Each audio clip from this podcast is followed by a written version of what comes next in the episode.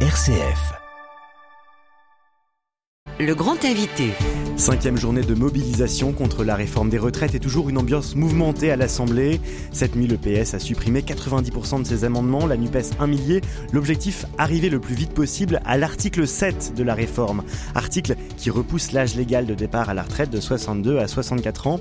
Car les débats s'arrêteront demain soir au Palais Bourbon en vertu de l'article 47 alinéa 1 de la Constitution, utilisé par le gouvernement pour limiter dans le temps les débats. Pour en parler, nous recevons ce matin Marie-Charlotte Garin. Bonjour. Bonjour. Vous êtes députée Europe Écologie Les Verts de Lyon. Quel regard portez-vous euh, sur le spectacle du débat démocratique en cours à l'Assemblée? Je crois que il est normal que la question euh, du travail et des retraites passionne parce qu'on fait face à littéralement deux visions très opposées de la société euh, qui s'affrontent en fait à l'Assemblée nationale. Et donc euh, et donc ça cristallise euh, les débats, les passions, mais mais je crois que c'est très important tout ça. Puisqu'on voit qu'on a 93% des actifs qui sont opposés au report de l'âge légal, 7 Français sur 10, on a une mobilisation sans précédent dans la rue, on a une intersyndicale qui avait jamais été unie sur les 10-15 dernières années. Et donc cette mobilisation, elle est inédite et on se doit d'être à la hauteur de cette mobilisation. Et vous posez la question du, modèle de société. Est-ce que justement le débat sur le modèle de société qu'on veut est pas devenu un peu inaudible, voire paradoxalement, il est laissé à la rue où les manifestations sont peut-être plus calmes? Je pense qu'il est, il est audible. On le voit. Nous, on a abordé hier la question des financements, où on voit qu'on a vraiment un mur euh, entre la droite et la gauche, et dans la droite, euh, j'inclus euh, la coalition présidentielle. on voit qu'il y a un sujet et que finalement on a une majorité présidentielle qui est en incapacité de nous proposer un vrai projet de société sur le travail. Et quand je parle de projet de société, je parle de quoi? Je parle du sens historique qui est que nous sommes en train de réduire le temps de travail sur les 50, 100 dernières années. Et là, on a un gouvernement qui nous demande de faire l'inverse, quand bien même euh, nous avons des travailleurs et des travailleuses, et moi j'ai une pensée notamment pour les métiers du soin, qui sont à 90% féminisés, et qui sont ces mêmes personnes hein, qu'on a applaudi à 20 heures pendant des semaines pour saluer leur courage, leur mobilisation. Et aujourd'hui, finalement, ce sont ces mêmes personnes à qui on demande de travailler plus longtemps. Je ne sais pas si vous le savez, mais moi je l'ai appris en travaillant sur la, la réforme des retraites. L'espérance de vie d'une infirmière, elle est de 7 ans inférieure à la moyenne des femmes. Donc ce sont à ces personnes-là qu'on va demander de travailler deux ans de plus. Et c'est là où il y a un problème. Et c'est pour ça qu'en fait on s'oppose très fermement. Parce qu'on a l'impression que ce sont encore les plus précaires à qui on va demander de travailler le plus longtemps. Et en particulier aux femmes, puisque les femmes vont supporter, d'après les, les analyses économistes, 60% de l'impact de la réforme. Justement, la place des femmes, la position du gouvernement n'a pas été très claire et elle a été très attaquée parce que sans doute que les femmes devront travailler plus longtemps avec cette réforme. Euh, cette place des femmes, vous avez, vous avez, voulu la remettre au cœur des débats. Euh, qu'est-ce qui vous a euh, choqué ou quelle, quelle proposition vous, vous faites pour que cette place des femmes soit mieux mise en avant? Je crois que la position du gouvernement, elle a été très claire, et notamment par l'intermédiaire du ministre Riester, qui a admis lui-même, alors qu'au début on nous vendait une réforme de justice, d'égalité femmes-hommes, finalement il a admis, bah oui, c'est aux femmes qu'on va demander de travailler plus longtemps. Nous, ce qu'on demande et ce qu'on dit, c'est que tant qu'il n'y a pas le retrait en fait de la mesure de départ, euh, enfin du décalage du départ de l'âge légal, cette, euh, réforme, elle ne pourra pas servir les femmes. Elle ne pourra pas servir les femmes puisque en prenant les choses, on va dire par le, le petit bout de la lorgnette, on va pas au bout et donc on n'interroge pas ce que j'appelle euh, les questions de pénibilité, d'inégalité et de parentalité. Pénibilité parce qu'on ne questionne pas et on ne remet pas les critères qui ont été euh, supprimés, et notamment on sait que les troubles musculosquelettiques, ils augmentent de plus en plus. On ne prend pas en compte la pénibilité des métiers dits féminins que j'évoquais tout à l'heure. Ensuite, il y a la question de l'inégalité. Il n'y a rien qui est fait pour l'inégalité salariale. On nous parle de l'index égalité, ça n'a pas d'effet en fait l'index égalité femmes-hommes, puisque la diminution des inégalités qu'on constate aujourd'hui, elle est le fruit en fait de changements structurels. Les index, vous ne croyez pas parce qu'il y a aussi un débat sur l'index senior. Vous pensez que ce name and shame, comme on dit, cette mise en avant sur la place publique des index des uns et des autres, des, des entreprises, ça n'a pas d'effet? Bah, C'est-à-dire que c'est comme l'ensemble des mesures qu'on essaye de mettre en place en France sans donner des moyens de contrôle et de contraintes derrière. Et c'est vrai, euh, c'est vrai pour l'index égalité, c'est vrai pour le climat. Enfin, à un moment donné, pour l'inspection du travail, on n'a pas assez d'inspecteurs du travail pour euh, vérifier que tout est respecté. Donc oui, l'index, ça ne fonctionne pas si on n'est pas prêt à contraindre massivement les entreprises. Et pour les contraindre, il faut quoi? Il faut évidemment des autorités de contrôle et aujourd'hui la France n'est pas en capacité de les offrir. Moi je préfère qu'on mette les moyens justement sur les questions de parentalité euh, pour que la question de la parentalité notamment pour les femmes soit prise en compte pour le travail, sur les questions de pénibilité plutôt que sur des autorités de contrôle. Enfin, à ce moment-là, mettons les moyens pour un vrai service public de la petite enfance, pour que les femmes puissent aller au travail. Et donc ça, ce sont pour vos propositions, les propositions que, vous représentez ce matin. Et pour les mettre en avant, euh, au sein de la NUPES, il y a eu une stratégie de blocage avec des milliers d'amendements. Euh, Est-ce que ça n'empêche pas aussi le débat et justement l'apport d'arguments comme vous le faites ce matin? Est-ce qu'aujourd'hui, ces arguments, on arrive à les entendre? Je crois qu'ils sont audibles parce que moi, quand je vais en manifestation, euh, sur les marchés, ce dont on me parle les gens, c'est bien en fait d'un projet alternatif et c'est bien du retrait de cette réforme. On nous parle pas de la, on va dire, euh, de, des questions d'amendement à l'Assemblée. Et puis je le rappelle aussi, c'est que le droit d'amendement individuel de chaque député, il est constitutionnel, il est de droit. On ne peut pas reprocher aux oppositions d'utiliser tous les outils à leur disposition pour s'opposer à cette réforme qu'on trouve injuste, comme la majorité des Français et des Françaises. Et d'ailleurs, toujours euh, sur le plan euh, des, moyens législatifs qui sont donnés, il y a cet article 47.1, euh, ce, cet astérisque de la Constitution qu'a mis en avant le gouvernement. Ça a été une provocation? Bah, c'est très intéressant, je trouve, que vous le pointiez du doigt, parce qu'en fait, on se rend compte où est la responsabilité euh, sur la contrainte, en fait, sur ces débats et sur les faits qu'on puisse avancer ou pas dans le débat. C'est bien le gouvernement qui fait le choix d'imposer aux parlementaires un temps contraint, donc l'article 47.1, il contraint le débat. Donc on a 50 jours entre l'Assemblée et le Sénat, et ensuite, euh, pour finaliser le texte, pour ça.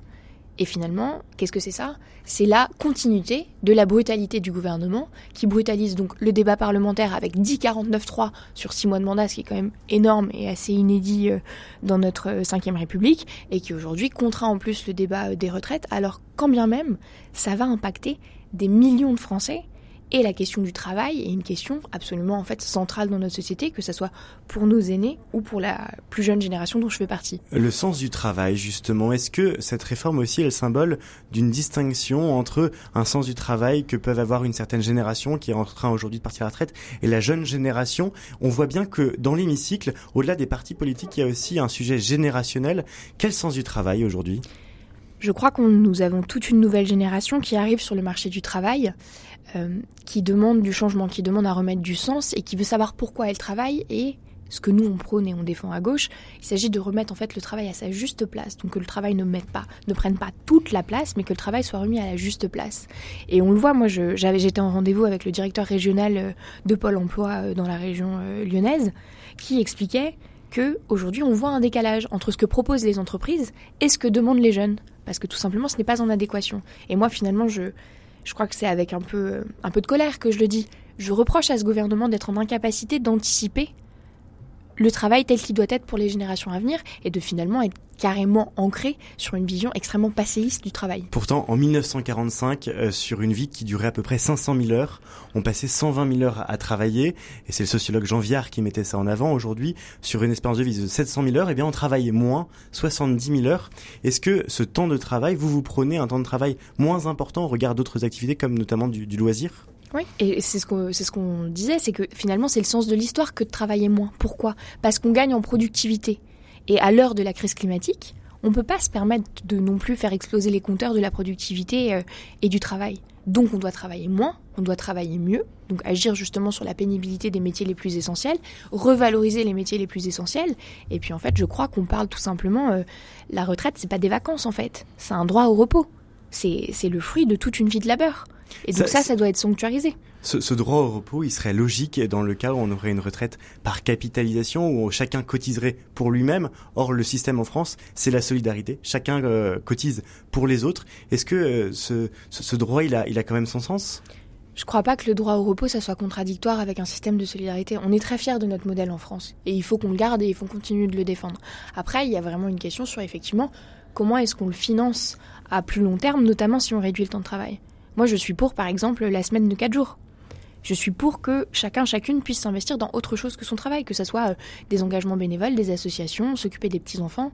Ça, c'est quelque chose, par exemple, qui n'a pas été pris en compte par le gouvernement. C'est-à-dire que les retraités à qui on va... Enfin, ceux qui auraient dû être à la retraite à qui on va demander de travailler deux ans de plus, moi, à chaque meeting contre la réforme des retraites, je demande s'il y a des retraités dans la salle.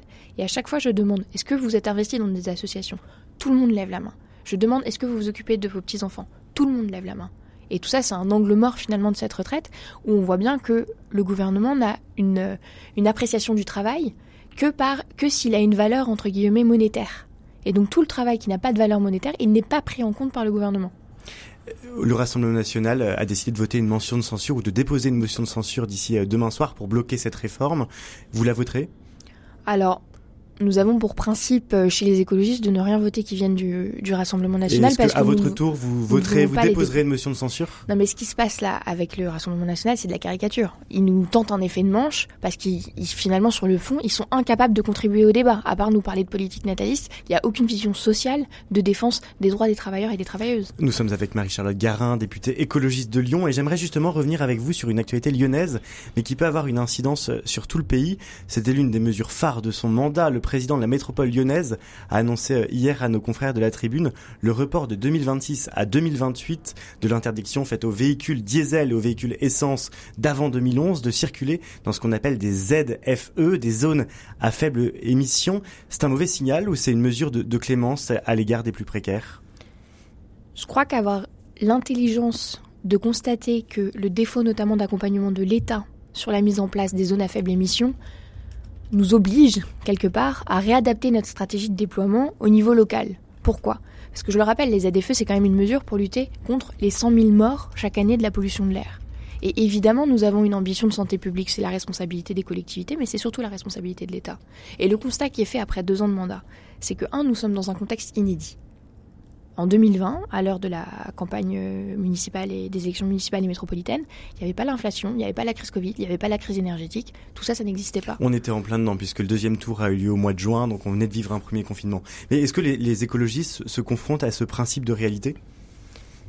Je pense que être en gouvernance, effectivement, appartenir à des exécutifs, ça nous oblige à arbitrer entre l'urgence climatique ou les urgences de santé publique et la réalité et l'acceptabilité sociale et le défaut de mise de moyens de la part de l'État. On a vraiment besoin, les collectivités locales ne peuvent pas porter seules le déploiement de politiques de santé publique. Les oppositions dénoncent un petit calcul politique puisque 2026 euh, euh, c'était les élections municipales et 2028 ça permettra au président de la métropole lyonnaise d'attendre son prochain mandat potentiel. Est-ce qu'il y a de ça, il y a du calcul politique? Je crois que si le président Bruno Bernard avait voulu faire un calcul politique, il l'aurait fait plus tôt et euh, finalement ce qu'on observe c'est que les, les oppositions sont encore finalement dans le vieux monde et les vieilles pratiques politiques de la critique, alors que les écologistes sont sur un renouveau des pratiques qui inclut effectivement le dialogue, donc entendre les gens sur le terrain, puisque nous, nous sommes sur le terrain à chaque fois, et, entendre les maires des collectivités Les gens sur le terrain, c'est aussi les plus précaires, parce que euh, ces zones à faible émission, les premières personnes qu'elles touchent, c'est les personnes qui n'ont pas beaucoup de moyens, qui ont des véhicules diesel assez anciens ou des véhicules essence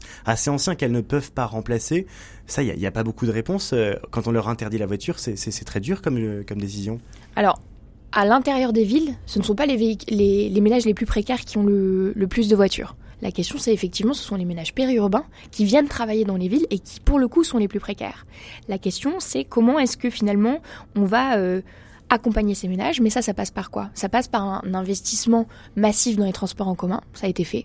La métropole n'a jamais autant investi euh, sur les transports en commun, mais à nouveau a besoin de l'État et de la région qui fait défaut à l'heure actuelle, puisque finalement on a besoin sur le périurbain, on a évidemment besoin d'un maillage de transports en commun à l'échelle régionale, à l'échelle du Rhône, et à nouveau, les petites collectivités ne peuvent pas tout porter seules.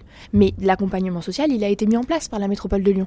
Ce qui doit être fait, c'est qu'il doit être renforcé, de même que la communication, elle doit être renforcée pour accompagner en particulier les ménages les plus précaires. Les zones à faible émission, c'est au niveau national qu'il y en a qui sont en train de déployer. Là, le problème se pose aujourd'hui pour Lyon, mais se posera demain pour d'autres villes? Est-ce que ça a du sens encore de dire à court terme, il faut des zones à faible émission? Et je pense à la région parisienne, à Paris, je pense à des villes comme Rennes ou Strasbourg. Est-ce que ça a du sens encore? Moi, je ne me vois pas euh, faire défection face à ces 100 000 personnes qui meurent de la pollution de l'air chaque année. On ne peut pas laisser des gens mourir parce qu'on est incapable de prendre en compte les questions de pollution de l'air. Donc on prend, toutes les mesures possibles. Maintenant, effectivement, euh, c'est un travail qui doit se faire euh, de manière fine sur les territoires. Et à nouveau, moi j'insiste là-dessus parce que c'est fondamental. C'est coûteux aujourd'hui pour les collectivités parce que l'État n'accompagne pas massivement la bifurcation écologique. Mais l'État a assez d'argent pour le faire mais l'État a assez d'argent pour faire des cadeaux aux entreprises. Donc l'État doit prendre l'argent là où il est pour des questions de politique publique et de santé publique. Merci beaucoup Marie-Charlotte Garin d'avoir été ce matin l'invitée de RCF. Je rappelle que vous êtes députée écologiste et que euh, voilà, vous travaillez en ce moment au Parlement sur la réforme des retraites. Merci d'être passé ce matin par le studio de RCF.